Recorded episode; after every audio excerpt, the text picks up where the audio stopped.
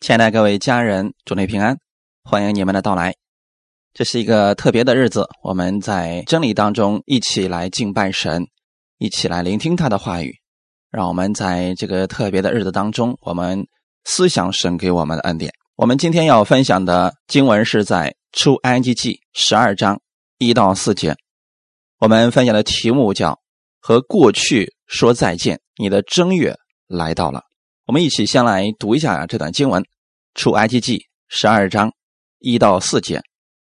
耶和华在埃及地小谕摩西、亚伦说：“你要以本月为正月，为一年之首。你们吩咐以色列全会众说：本月初十日，个人要按着富家取羊羔，一家一只。若是一家的人太少，吃不了一只羊羔，本人。”就要和他隔壁的邻舍共取一只。你们预备羊羔，要按着人数和饭量计算。我们一起先来做一个祷告。天父，感谢赞美你，谢谢你给我们预备这美好的时间，让我们再次来到你的面前，借着你的话语来给我们赐下供应。我们愿意和过去说再见，在你的供应当中生活，在你的真理当中生活，请你带领我们。在我们中国的这个新年来临的时候，你让我们在新的一年带着美好的盼望、基督的盼望而生活。无论这个世界怎么样的变化，请你带领我们，让我们在基督里过得胜的生活，每天都可以经历你的美好。把下面的时间也交给圣灵，你亲自来带领我们，更新我们每一个人的心思意念。奉主耶稣的名祷告，阿门。新的季节已经来到了，在我们国内啊，一直承认的新年就是春节之后才算是新的一年到了，过年才算是真正的新的开始。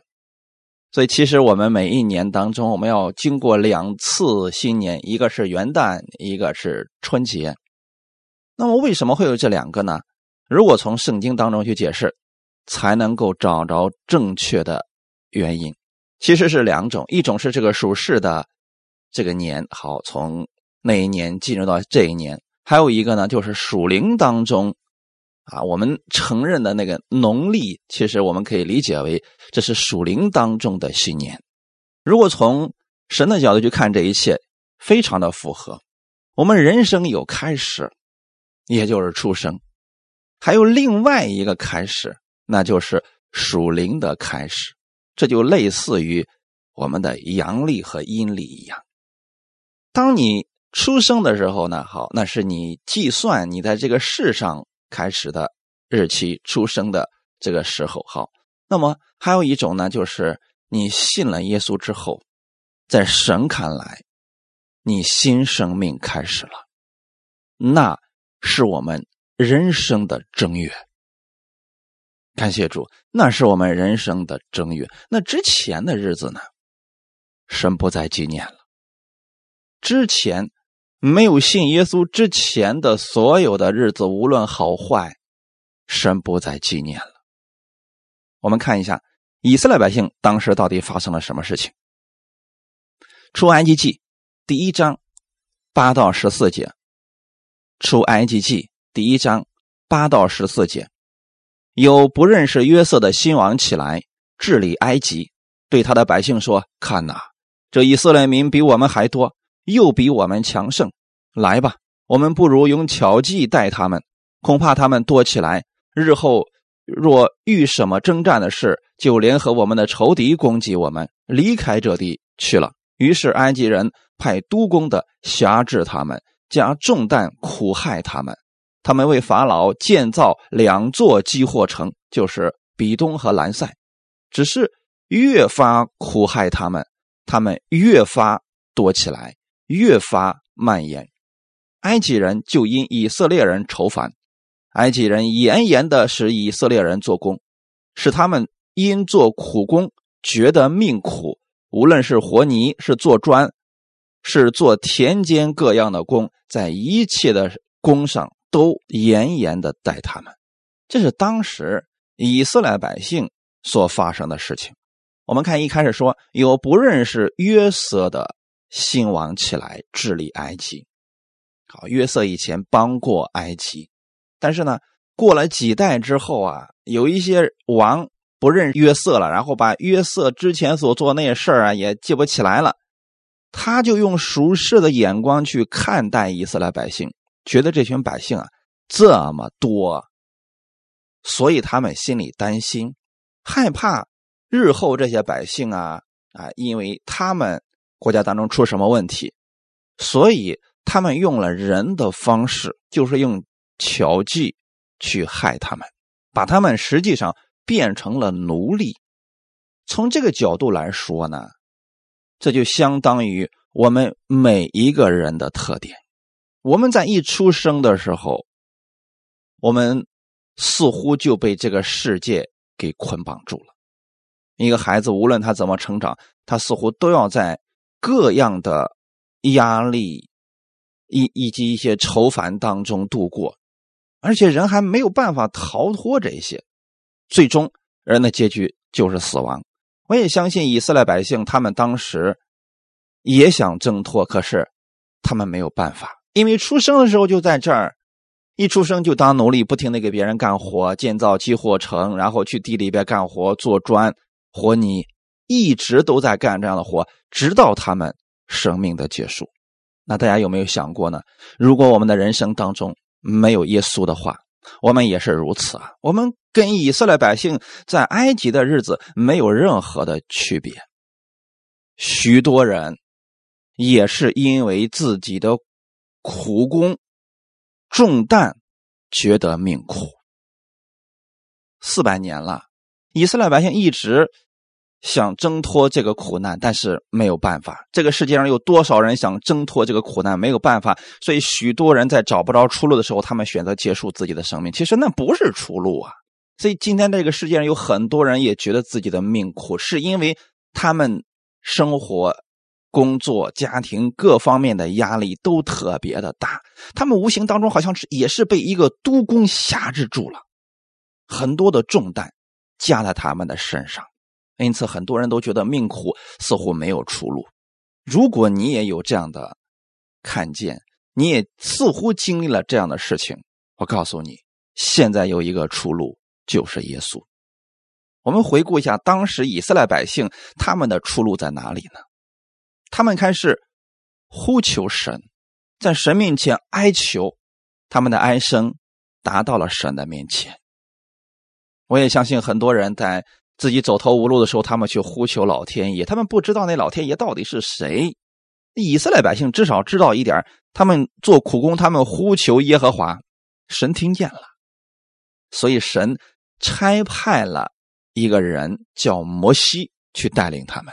因此，以色列百姓他们能从这些苦工当中挣脱出来，从重担之下脱离出来，从觉得命苦当中改变自己的生命。是看见了摩西之后，摩西给他们带来了希望。我们看一下《出埃及记》第三章七到十节，耶和华说：“我的百姓在埃及所受的困苦，我实在看见了；他们因督工的辖制所发的哀声，我也听见了。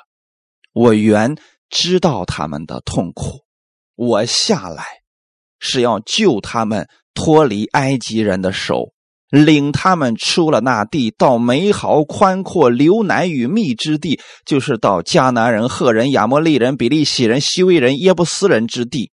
现在以色列人的哀声达到我耳中，我也看见埃及人怎样欺压他们，故此我要打发你去见法老，使你可以将我的百姓以色列人从埃及领出来。如果你觉得你的人生当中似乎也遇到了以色列百姓那样的困苦，年复一年，日复一日，不停的被这些重担、被工作、被压力、被家庭很多的东西一直捆绑着，那么你需要一个像摩西这样的人给你带来盼望，你需要一个像以利亚的人给你带来神的声音，你真正所需要的是耶稣。所以你需要的真正的不是摩西的律法，他看起来当时能带领你出去，但律法无法给我们生命。有时候我们说了，那我去找以利亚好了，以利亚是先知，我有什么事情我去找先知好了，那个也是暂时的。你真正需要的是耶稣。当时的时候，神差遣了摩西，不是摩西有什么能力，那是神的能力。神当时给摩西说：“我的百姓在埃及所受的困苦，我实在看见了。所以你不要在祷告的时候灰心绝望，觉得神没有听你的祷告，他听见了。你在这地上所受的困苦，他看见了，他看见了，弟兄姊妹。”因此，你每次的呼求，他都是知道的。你因为督工的辖制所发的哀声，他也听见了。他知道你们的痛苦。耶稣曾经来到这个世界上，他也曾经被人辖制过，也被人鞭打过、羞辱过，所以他知道你的痛苦。耶稣来到这个世界上，就是要拯救你。脱离埃及人的手，要领你出这地，到美好宽阔、流奶与蜜之地。弟兄姊妹，如果你在基督以外去找美好宽阔、流奶与蜜之地，真的没有。以色列百姓现在真的觉得挺痛苦的，他们以前所在的地方。叫歌山地，那真的也是一块好地方啊。可是因为苦工，因为重担，他们不觉得那是个好地方了。神把他们要带的地方是一个更美之地。以前我们可能觉得这个世界挺好的呀，突然发现很多重担、很多压力、很多东西我们要去处理，我们发现不行了。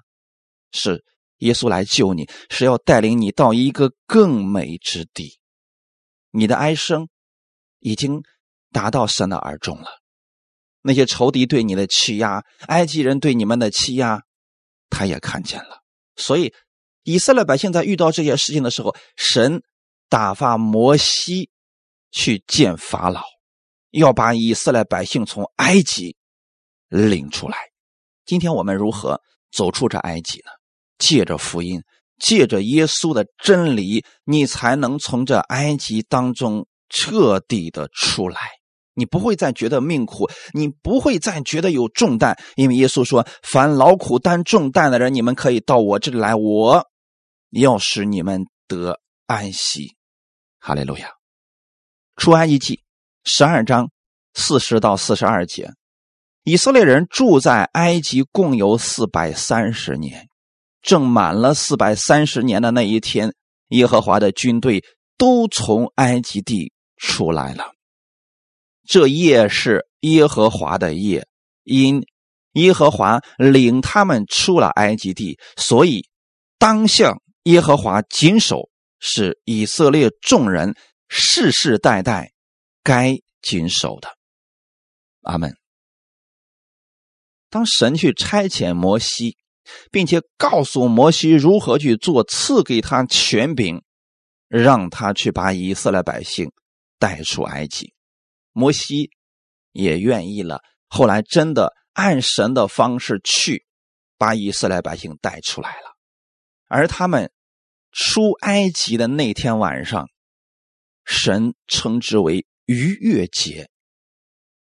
那天晚上他们离开了埃及，而那一个月。神称之为正月，在正月里，他们出了埃及，彻底的脱离了埃及的皮鞭奴役，进入了自由当中。这是一个值得纪念的日子，弟兄姊妹。当你在这个世界上，确实你不认识耶稣的时候，过着。有时候没有目的，有时候没有方向，有时候被重担压着。但你接受耶稣的那一刻，在属灵当中，你的正月就来到了。神也是像拯救以色列百姓一样，把你从这个世界上救出来，归向了他。那就是你属灵上的正月。阿门。所以不要把这个日子给忘记了。每当你觉得似乎又回到一个漩涡当中，又觉得人生没有意义的时候，你要去思想你的正月。那我愿意大家在正月的时候，你要去思想你的正月，不要让过去的那些东西影响现在的你。过去以色列百姓在埃及受着皮鞭的生活、奴役的生活，被人瞧不起、被人羞辱，但现在他们已经出了埃及了，不应该再用过去的事情来看待自己了。过去他们是奴隶，现在他们是神的儿子。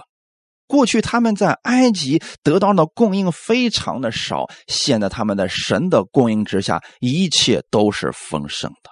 他们已经从埃及出来了。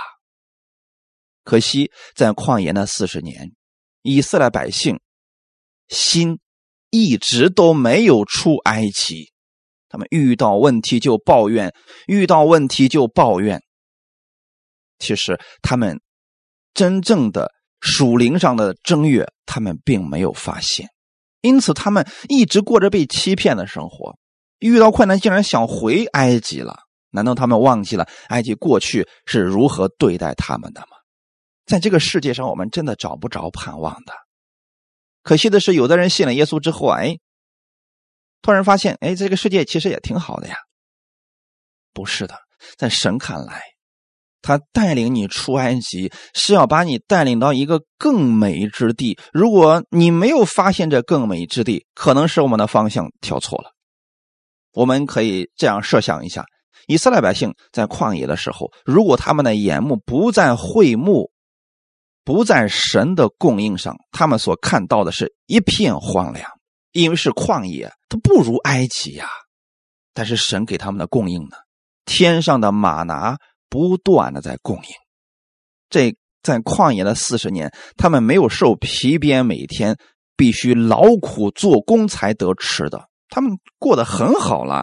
可是他们心并没有看到神的供应，因此，如果弟兄姊妹你们觉得生活当中似乎没有盼望，一定要调整你的眼目到耶稣那里。你出埃及靠的是耶稣，是他。把你从这个世界上带了出来，以色列百姓出埃及的日子也是得释放、得生命的日子，所以他们要与过去的那个自己说再见，千万不可留恋过去的生活，那真的没什么值得留恋的。我们也要如此来纪念这个日子。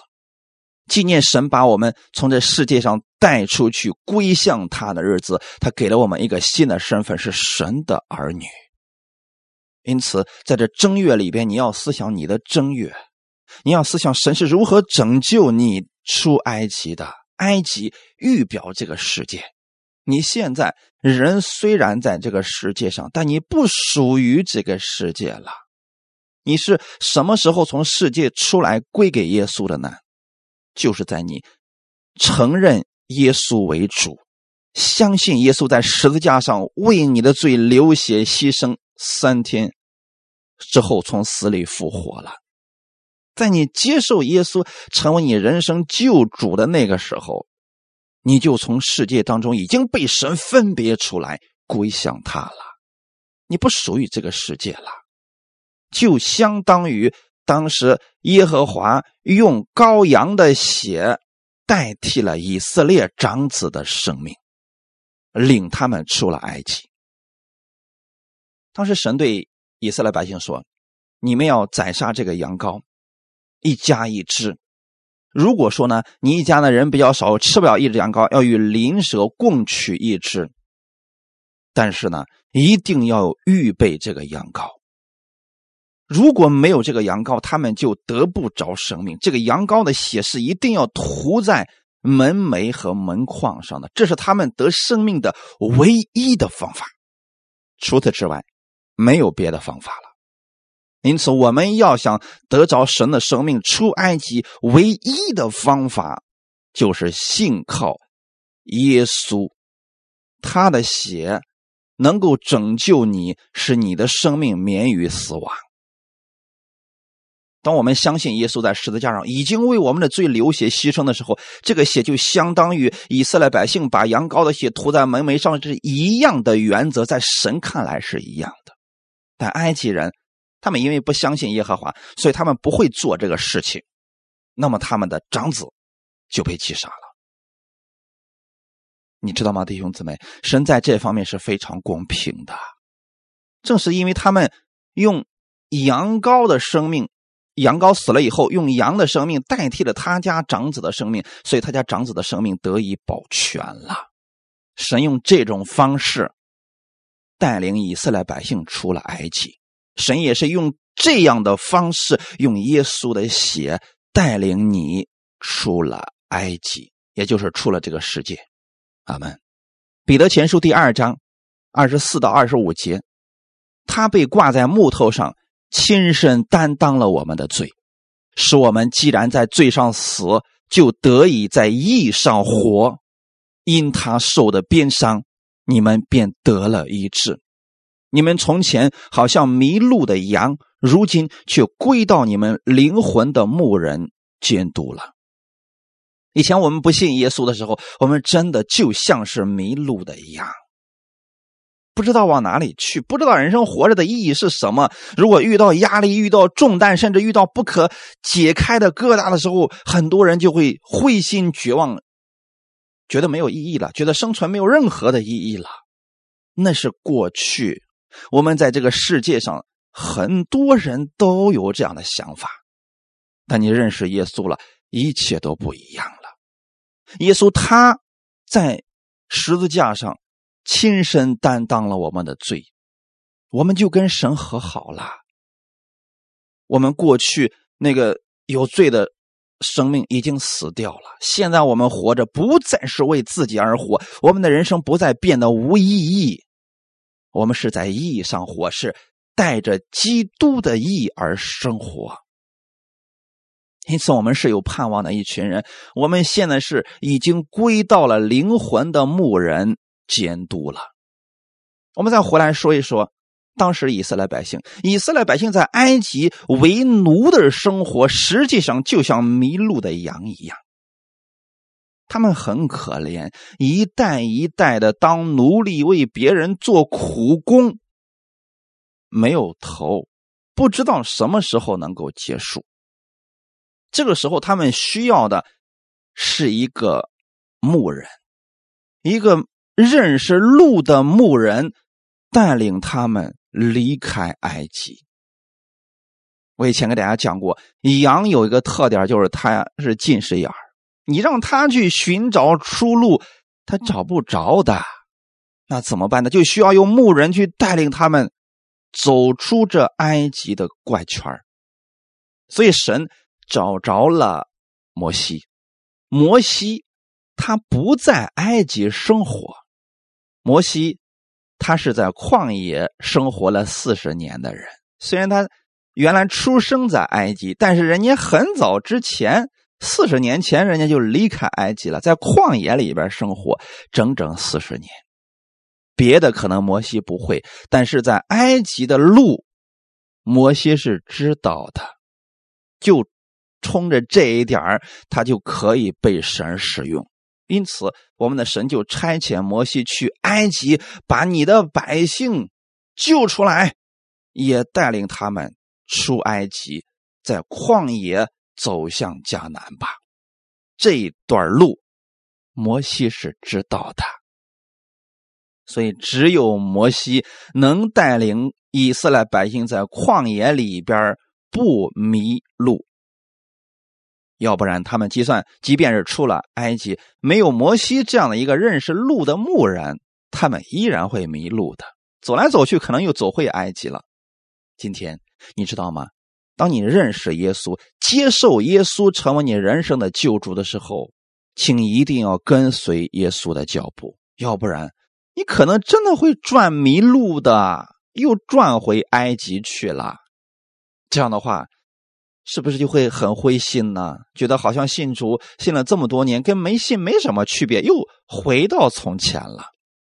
那就说明可能我们真的没有跟随牧人的脚步啊。弟兄姊妹，我不管过去的一年你经历过什么，但那一年已经过去了，你已经出了埃及了。咱们在正月的时候就要思想，我已经出了埃及。今年我愿意跟随基督的脚步往前走，他给我所带领的一定是流奶与蜜的祝福。他要带领我去的地方是充满盼望之地。我不再是迷路的羊，我已经归给了灵魂的牧人了。他就是我们的主耶稣。阿门。所以要与过去勇敢说再见，不管过去是成功是失败，都让它过去吧。出埃及的日子就是与过去告别的日子，同时也是牢记新的开始。正月，一切的开始。你看看这个大自然，在正月的时候。也是一切生命的开始。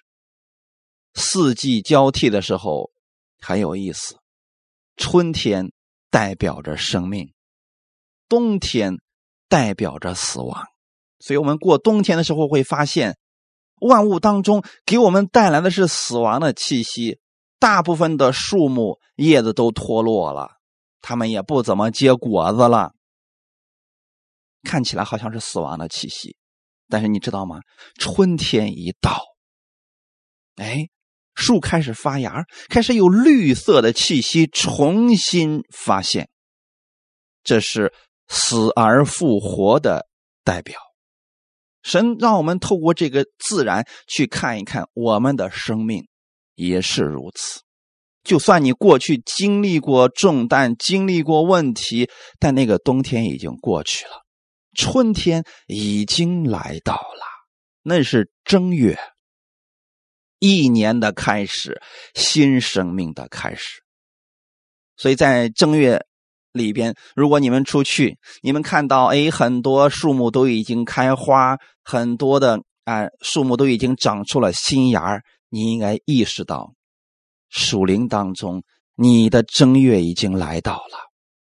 你不再在死亡、在绝望、在失望之下了，你是充满了盼望，这是新生命的开始。阿门。出埃及记第五章第一节，后来摩西亚伦去对法老说：“耶和华以色列的神这样说：容我的百姓去，在旷野向我守节。”神带领以色列百姓出埃及之后干什么呢？如果这个问题搞不明白的话，很多人不知道新耶稣干什么呢？你看，我们身边有很多的人信了耶稣之后，哎，又回到过去那种方式去生活，又回到埃及给别人做苦工，然后不知道自己活着的意义是什么。那么信了耶稣跟没信就没什么区别了。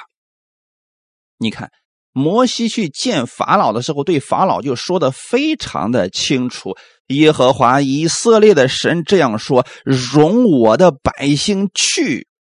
在旷野向我守节，干什么呢？敬拜神。话说回来，神招以色列百姓出埃及，是让他们出了埃及之后过敬拜神的生活，不是过奴隶的生活，不是从一个坑里面掉到另外一个坑里面去了，不是这样的，是让他们从此以后过敬拜神的生活。你看。在旷野的四十年当中，以色列百姓再也没有做过苦工，没有每天必须辛勤劳作才能得吃的。每一天，神给他的供应都是丰盛的。这一点大家看见了吗？那么剩下的时间干什么呢？以色列百姓在旷野，其实这四十年就是在敬拜神。你只要明白了。神带领你出埃及，你愿意过以敬拜神为中心的生活，你就脱去了埃及的重担了。你不会再为吃什么、喝什么、穿什么而发愁了。神把这一切都会供应的。阿门。在你接受主耶稣以后，你要知道，耶稣在十字架上已经为你的罪流血牺牲，把你从世界当中、死亡当中、咒诅当中已经救出来。归向他了，正月是你新生命的开始，是新的一年的开始。我们的生活方式也应当跟过去不一样，所以要跟过去说再见。不仅仅是跟死亡、跟这个世界、跟咒诅、跟疾病说再见，同样的生活方式也要不一样。新的一年，你要以基督为中心而生活。凡是以荣耀基督、敬拜神，你就回到了神救你的核心当中。按照神的方式生活，你会发现很多祝福自然而然的就来到了。这些不是故意去求才能苦苦得着，而是你敬拜神，凡是仰望主耶稣的话语，你发现很多祝福就追随而来了。你的生命不再是苦难的生命，就算在旷野，你也是蒙福的呀。以色列百姓在旷野的时候并不孤单吧？神与他们同在，白天有云柱，晚上有火柱，还有会幕里边，神跟他们说话。有摩西亲自带领着他们，他们并不缺乏任何事情。四十年来，他们没有缺乏吃的，也没有缺乏喝的，衣服也没有穿破，脚也没有肿。这一切都是神丰盛的供应。更重要的就是我们一直在强调的，他们彻底的脱离了做苦工的生活。这四十年当中。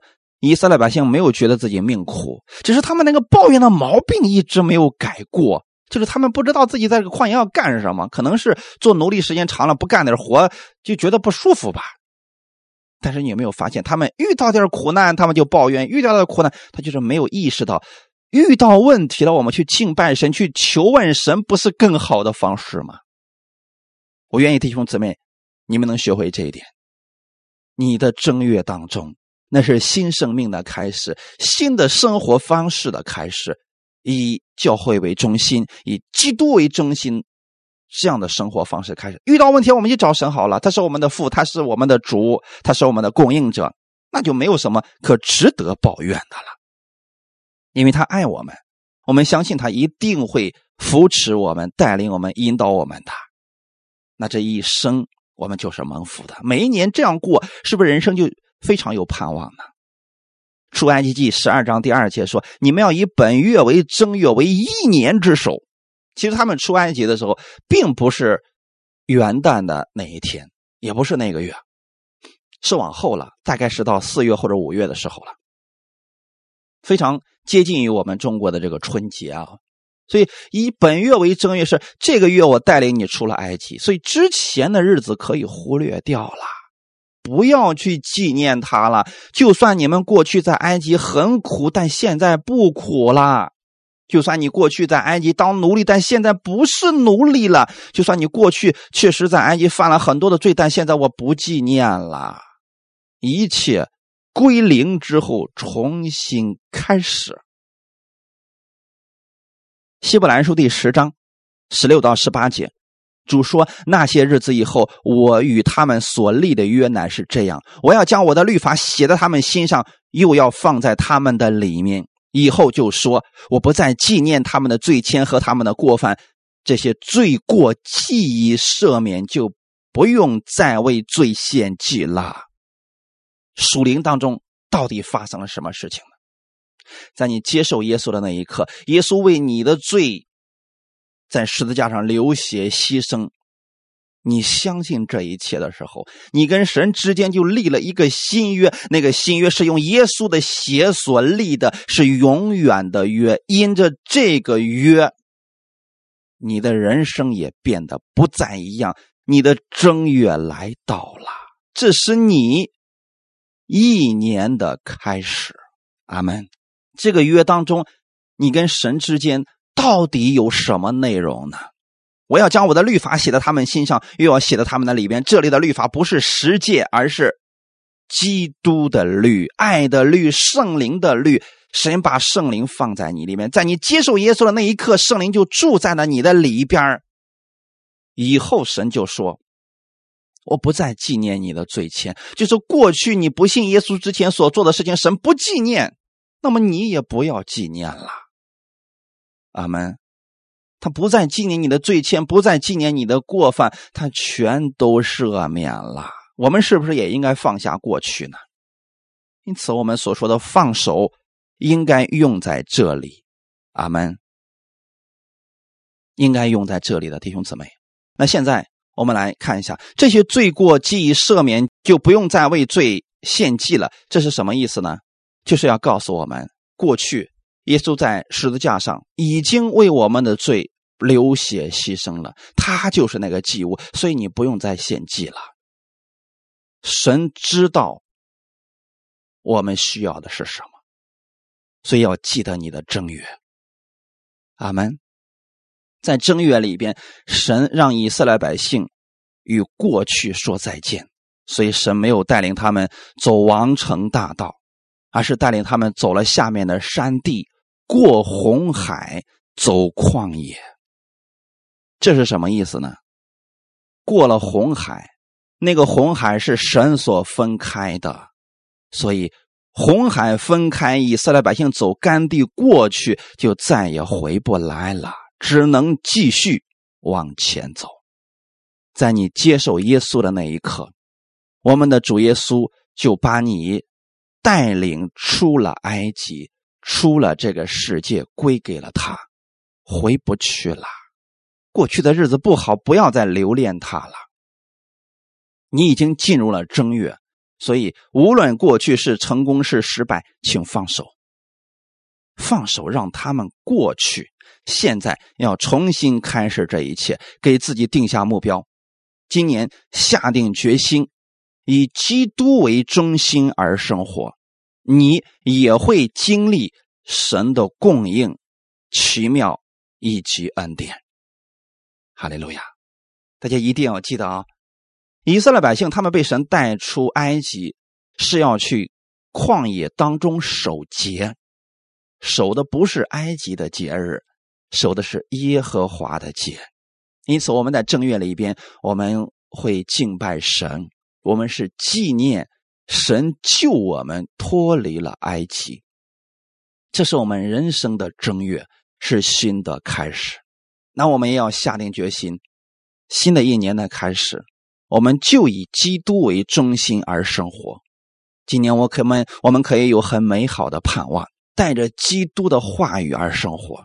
你会经历在旷野当中有云柱、有火柱般的供应，以及每天属灵马拿的降下。所以人生当中无论遇到什么事情，你就不会害怕，也不会绝望了。神都会有供应的，这将是美好的一年。我们来看一下以色列百姓出埃及之后，后来又发生了什么事情？这都是在正月里发生的事情啊。出埃及记第四十章。一到十一节，《出埃及记》第四十章一到十一节，耶和华小谕摩西说：“正月初一日，你要立起帐幕，把法柜安放在里面，用幔子将柜遮掩，把桌子搬进去，摆设上面的物，把灯台搬进去，点其上的灯，把烧香的金坛安在法柜前，挂上帐幕的门帘。”把翻祭坛安在帐幕门前，把洗濯盆安在桧木和坛的中间，在盆里盛水，又在四围立院围，把院子的门帘挂上，用膏油把帐幕和其中所有的都抹上，使帐幕和一切器具成圣，就都成圣。又要抹翻祭坛和一切器具，使坛成圣，就。都成为制胜，要抹洗濯盆和盆座，使盆成圣。阿门。正月初一，他们在旷野干什么呢？我们可以回想一下啊，去年正月里的时候，神带领以色列百姓出了埃及，在旷野已经生活了一年了，又到了一年的正月初一日了。这个时候呢，会幕。已经建起来了，真正的敬拜生活开始了。所以正月初一的时候，神告诉摩西要立起帐幕。正月是一年的开始，初一也是一个开始。所以在一年最开始的时候，你要做的事情是什么呢？敬拜神，敬拜神，亲爱的各位家人们，就像摩西立起帐幕一样，然后他做了一件事情，就是把会幕当中各样的器具都放进去，在正月初一的时候放进去。放进去之后干什么呢？然后用高油把所有的器具都给它抹了，使帐幕和一切器具都成为圣洁。我鼓励大家去做这样的事情。正月初一，正月里的时候啊，为你一年的事工都献上祷告。当然，你也可以去抹膏油，但实际上这个膏油预表的是圣灵。意思是让圣灵去恩高这些地方，恩高你所做的事工，恩高你将要做的生意，恩高你的孩子，恩高你的整个呃房子等等啊，你把这些都交给圣灵，让他带领你，那么这些东西就会成为制胜。本身呢，会幕里面的那些东西啊，都是这个百姓们做出来的，但是当他们被膏油一膏抹以后，一切就分别为圣了。那从此以后，他就变成至圣的物了啊！不是随随便便的什么人就可以破坏他的。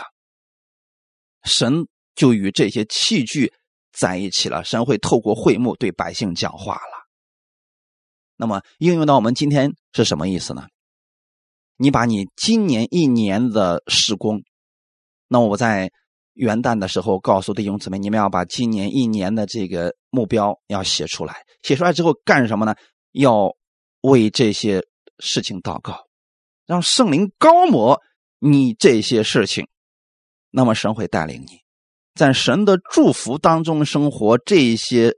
事工会成就你想要做的生意，你的家庭，你的孩子，你所担心的事情，就会在圣灵的引导之下，他会一步一步带领你看到神美好的祝福。正月初一那一天，摩西立起了帐幕，你知道吗？之后的四十年，神都透过这些帐幕对百姓们祝福啊，这是多好的恩典呀！你的正月是来自于耶稣，从此以后，你的人生都会因着耶稣而蒙福。因此，要把你的账目立起来。这里的账目指的就是我们心里边要把耶稣放在首位。在旷野的时候，这个账目预表的是神的同在嘛？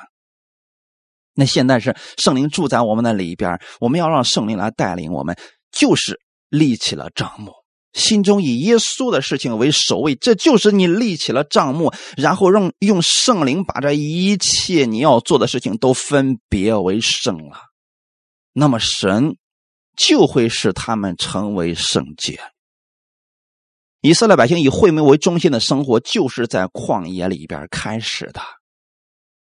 神丰盛的供应一直持续了四十年呀，直到他们进入到了。迦南之地，你会发现这旷野的四十年当中，他们没有被饿着，他们也没有说因为缺乏、因为得病而死的，没有这样的记载。是为什么呢？因为以会幕中心的生活，就是会幕在最中心，然后其他十二个支派都在会幕的外围。如果你能学习。以耶稣为中心，以教会为中心的生活，那么你的生活也没有任何的缺乏，因为你的眼目是仰望着耶稣，他会成为你的供应，你也会经历像以色列百姓那样丰盛的祝福。所以要下定决心，以基督为中心而生活。其实这个一点都不难，我们每天能花点时间去读圣经，去听道吗？然后神就会借着他的话语，借着他的这些道呢，把你所要的给你啊。每天咱们都这样来生活的话，那不就变得很简单了吗？然后在做事情的时候，不是以自我为中心，乃是以凡是荣耀基督而行，其他的祝福供应就跟过来了。生命记二十八章里面说的很清楚：你到城里，这城就蒙福；你到田间，这田间也因着你而蒙福啊！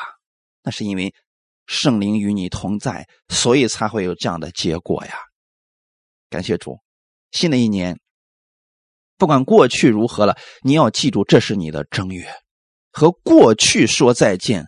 无论过去你有过多么辉煌的成绩，新的一年开始了，这是正月。你看，树木从来不夸自己过去一年结了多少果子的，因为到冬天的时候，一切都归零了，光秃秃的树木，好像什么都没有了。但是到春天之后，你会发现，它们又重新长出了新生命。它们会在春天的时候，非常的积极的去发芽，去成长。那我们在正月干什么呢？哎，很简单呀，多读神的话语啊。以耶稣基督的话语为我们生活的中心，以这个为开头。只要春天这个雨水充足了，你放心，这些树木们结果子的时候啊，就不是什么难事儿了。感谢主啊！我希望你的正月里边，你要对你的生命供应充足，每天给你的里边啊，给你的思想里边，给你的家庭里边浇点神的这个恩典的雨水吧。你好多人都不读圣经的，也不听到的，却一直期望啊神的祝福临到，他根本看不见呀。这树都快渴死了，就不给他浇水，还希望他结果子，这不是很矛盾吗？因此，新的季节的来到，你的正月来到了，请珍惜这个时间，别让它再荒废了。立起你的账目吧，阿门。立起你的账目，扩大。你账目的橛子，你大大的张口，神就能给你充满了。最后，我们看一段经文，《以弗所书》第一章十三到十八节，《以弗所书》第一章十三到十八节，你们既听见真理的道，就是那叫你们得救的福音，也信了基督。既然信他，就受了所应许的圣灵为印记。这圣灵使我们得基业的凭据，只等到神之名被赎，使他的荣耀得着称赞。因此，我既听见你们信从主耶稣，亲爱众圣徒，就为你们不住的感谢神。祷告的时候，常提到你们，求我们主耶稣基督的神荣耀的父，将那赐人智慧和启示的灵赏给你们，使你们真知道他。并且照明你们心中的眼睛，使你们知道他的恩招有何等指望，他在圣徒中得的基业有何等丰盛的荣耀。这段经文送给大家，希望这一周当中你们能够用这一段经文去默想，把你今年要做的事情交给我们的主，向他来祷告，立起你的账目。你们既听见真理的道，就是那叫你们得救的福音，也信了基督。就是说，这个真理的道是跟耶稣有关的。耶稣让你得救了，你相信了他了，神已经让圣灵住在了你的心里边，所以你是属神的人了。既然属神，咱们就要跟随耶稣的脚步，对吗？这圣灵使我们得基业的凭据，什么意思呢？神的祝福，神的应许，你之所以能够临到，不是因为我们表现的比较好，那是因为神。接纳了你，带领你出埃及，他就一定会为你负责的，因为你相信他了，所以把这个圣灵放在你里边，这就是你得基业的凭据。哈利路亚！只等到神之名被赎，这是什么意思呢？就只等到耶稣基督再来，我们的身体被赎，那个时候他完全的荣耀，我们就看见了。阿门。因此，在这个世上我们生活的时候，怎么办呢？靠着这圣灵多得神的基业吧，圣灵就是你得基业的凭据。很多人就不使用圣灵，也不愿跟随圣灵的感动。你说我听不着啊？先读神的话语，圣灵要透过神的话语来引导人的，这是一环扣一环呐。你不信神，圣灵不会进到你里边住在里边。你信了主之后，若不听神的话语，没有神的话语，圣灵也无法引导你。所以这是一步一步来的。先信耶稣，圣灵住在你里边，然后你去读神的话语，圣灵借着神的话语一步步引导你该如何具体的去做，然后你就会把荣耀称赞归给我们的父，这多好啊！因此，这就是说啊，保罗要告诉我们了结论：我既听见你们信从主耶稣，亲爱众圣徒，我就为你们不住的感谢神。信从主耶稣啊，不是说信主耶稣，信是我们心里相信主耶稣，从是跟从的意思。我也愿意，我们弟兄姊妹今年新的一年，你们信了耶稣，也要跟随耶稣的脚步。请记得，你是神的爱子，跟着你父亲没错。你说你都是神的儿女了啊，结果你老是跟着这个世界到处乱跑，老是跟着埃及法老屁股后面，他不会给你好脸色的。他转过身就一鞭子就下来了。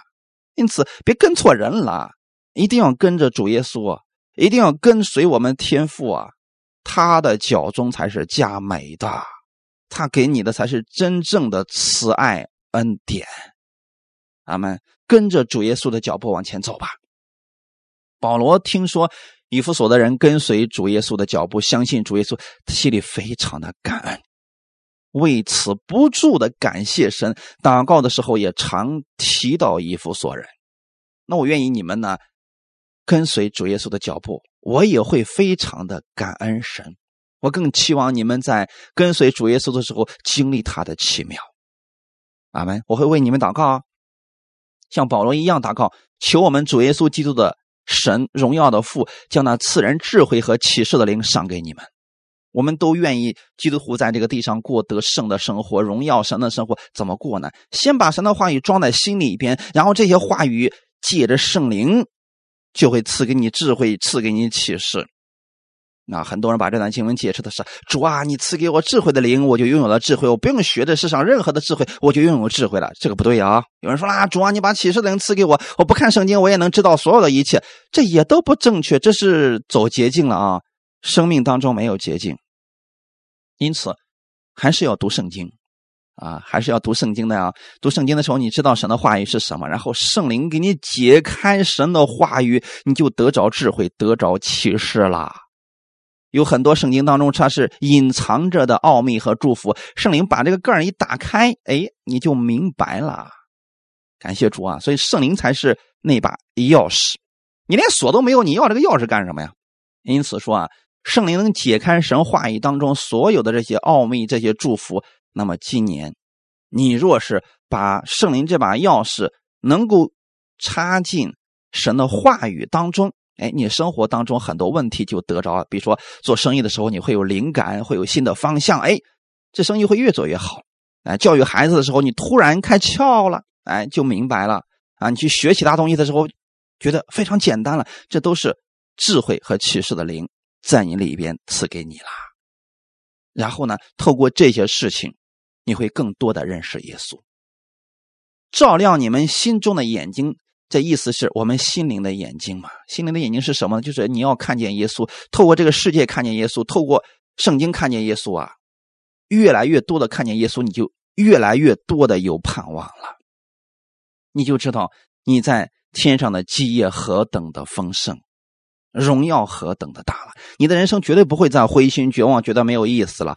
这跟埃及的生活完全不同的，阿门。希望我们今年我们能经历这样的奇妙，让你们每一个人都享受生爱子的这个祝福，享受被爱的生活是什么样子。那是被天父所爱的，带着这份爱去生活啊！你真正知道你的人生不是白费的，你在这个世界上是极其有价值的。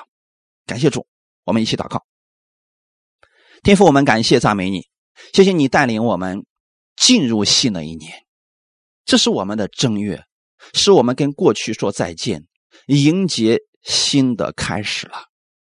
在这新的开始当中，我愿意立起我的帐幕，高举神的话语，高举耶稣基督，请你带领我们在生活当中每一天都把神的话语放在首位，以基督为中心而生活。我相信我会透过基督看明白这个世界，看到更多你美好的带领。因为圣灵在我里边启示我，让我愿意跟随耶稣，把更多的真理能够明白，带着这真理而生活，也赐给我更大的看见，让我成为这福音的管道、祝福的管道，把这祝福透过我传递出去。我也愿意更多人的正月来到，让他们在过去像冬天那样的没有盼望的日子，进入到春天。让他们的生命发生改变，长出新芽最后能结出丰盛的果实来。请你使用我们，赐福今天每一个来寻求你的弟兄姊妹，让我们在你的里面得着供应，带领我们这一周的生活。让我们靠着你的话语，我们默想的时候，你把智慧和启示赐给我们。奉主耶稣的名祷告，阿门。最后，我们一起来做一个祷告，奉主耶稣的名赐福今天所有听到的弟兄姊妹。愿我们的主向你扬脸，把《神命记》二十八章的那些祝福赐给你。请你记得，你是神的爱子，你身上带着神无限的祝福和供应。请你每一天去依靠神的话语，他，我们的天父乐意赐福给你。你要相信他是爱你的父，向他呼求吧。当你向他呼求的时候，他会。赐给你，并且愿意把这祝福给你，让你成为更多人的帮助。奉主耶稣的名，赐福我们所有听到弟兄姊妹，远离一切的疾病。神会保守你和你的家人远离这些疾病、瘟疫，还有各样糟糕的事情。赐给你智慧，让你的生活当中荣耀他。感谢赞美主，祝福你手所做的，让你手中所做的看见神的奇妙和恩典。一切荣耀归给我们在天的父。奉主耶稣的名祷告，阿门。